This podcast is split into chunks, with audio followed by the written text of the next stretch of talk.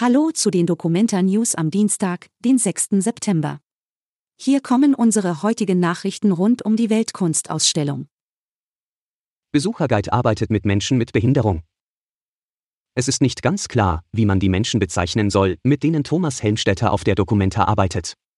Früher sagte man zu ihnen Behinderte, später Menschen mit Handicap, aber auch das trifft es nicht richtig, da wir alle ein Handicap haben, sagt Helmstetter. Die Dokumenta, die gern auf Wortneuschöpfungen setzt, verwendet den Begriff neurodivers. Damit sind jedoch eigentlich Menschen mit neurologischen Abweichungen wie Autismus gemeint. Zudem kann mit diesem Wort kaum jemand etwas anfangen. Darum nennen wir die Menschen, mit denen Helmstetter arbeitet, an dieser Stelle Menschen mit Behinderung. Mit drei von ihnen hat der 58-Jährige für das Freie Radio Kassel Beiträge über die Dokumenta erarbeitet. Sie sind Teil des Lumbung-Radios der Kunstschau, zu dem auch das Freie Radio gehört. Die 15 Touren gibt es jetzt auch online. Besucher können die Dokumenta nun auch digital entdecken.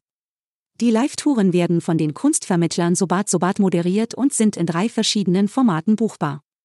Die Tour Let's Lumbung ist etwa eine digitale Live-Einführung in die Dokumenta mit Schwerpunkt auf der kollektiven Praxis Lumbung.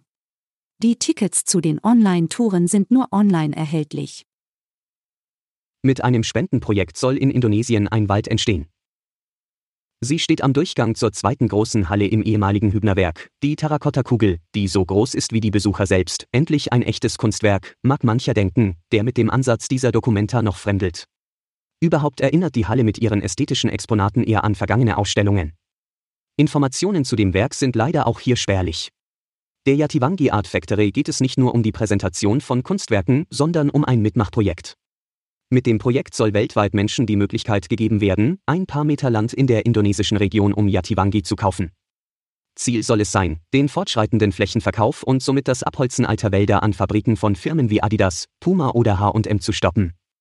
Stattdessen soll ein kollektiver Naturwald aufgeforstet werden.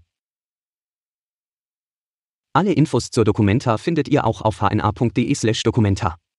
Bis morgen.